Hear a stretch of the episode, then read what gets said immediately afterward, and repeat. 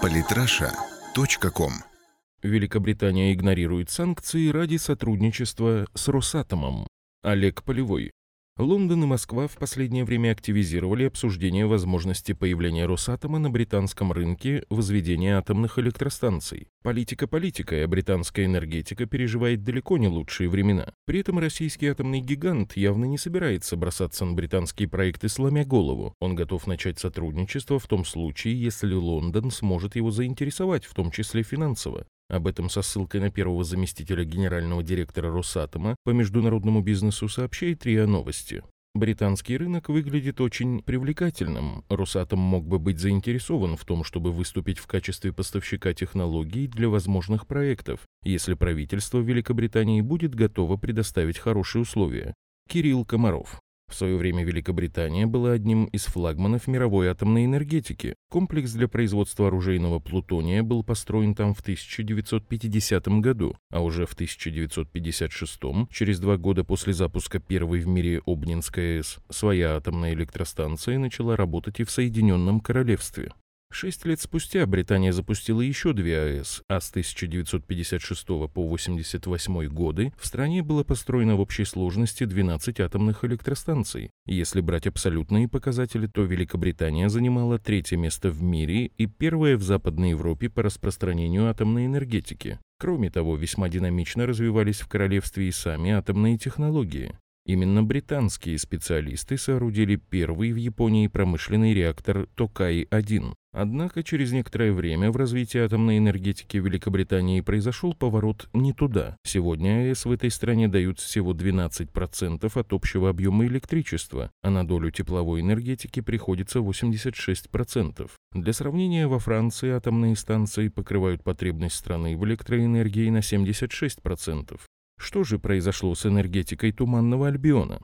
В определенный момент она просто пошла по пути наименьшего сопротивления и сделала ставку на ТЭС. Во-первых, в стране разрабатывается три огромных бассейна каменного угля с общими запасами в 190 миллиардов тонн. Во-вторых, в 1960-е годы на шельфе Северного моря были открыты крупные месторождения нефти и газа, которые активно разрабатывались как для внутренних нужд, так и на экспорт.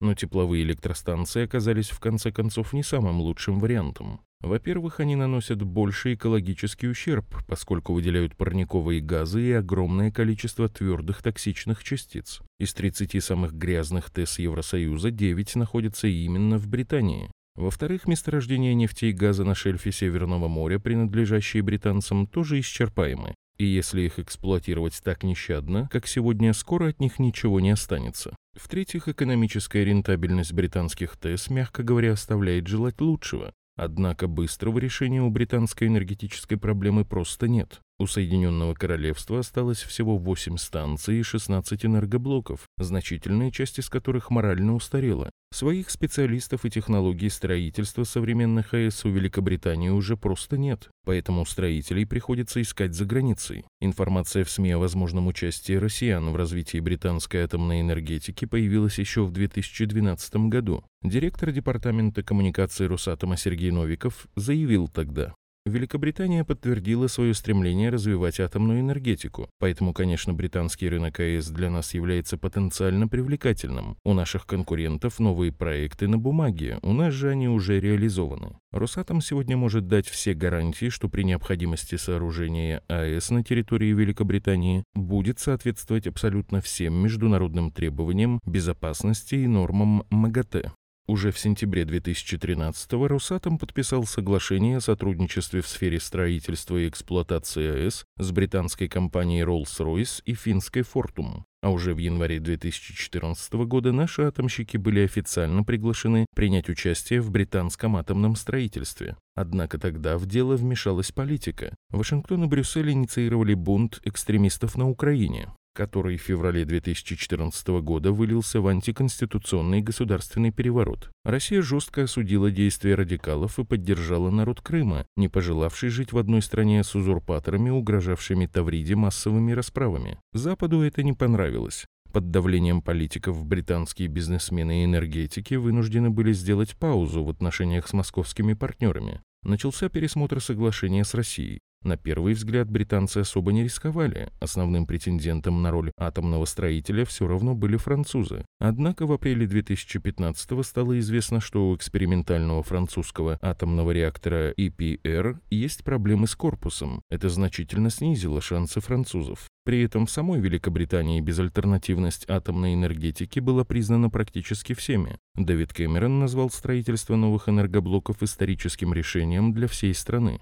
Ставку на атомную энергетику по результатам опросов поддержали 84% британских экспертов и более половины населения страны. В планах у Лондона 11 новых атомных станций, которые обеспечат 16 гигаватт энергии к 2030 году. И вот в 2016 в прессе стали снова обсуждаться перспективы появления Росатома на британском рынке. Гардиан сообщила, что в последнее время ведутся переговоры между государственной корпорацией Росатом и управлением по выводу из эксплуатации ядерных объектов в Великобритании, несмотря на серьезное охлаждение в отношениях между Лондоном и Москвой в связи с ситуацией на Украине. Британские журналисты отметили, что раз уж Англия рассматривает французские и китайские предложения, то почему бы не обратить внимание и на российский вариант? Гардиан не акцентирует внимание аудитории на проблеме с французским проектом, но явно готовит читателей к тому, что в случае неудачи с французами основным претендентом могут стать россияне. Росатом же британцам определенно не собирается навязываться. У него в портфеле подписаны контракты на возведение 34 зарубежных энергоблоков. Ведутся переговоры еще по 31, а перспективы к 2030 году оцениваются в 80 заказов на атомные реакторы.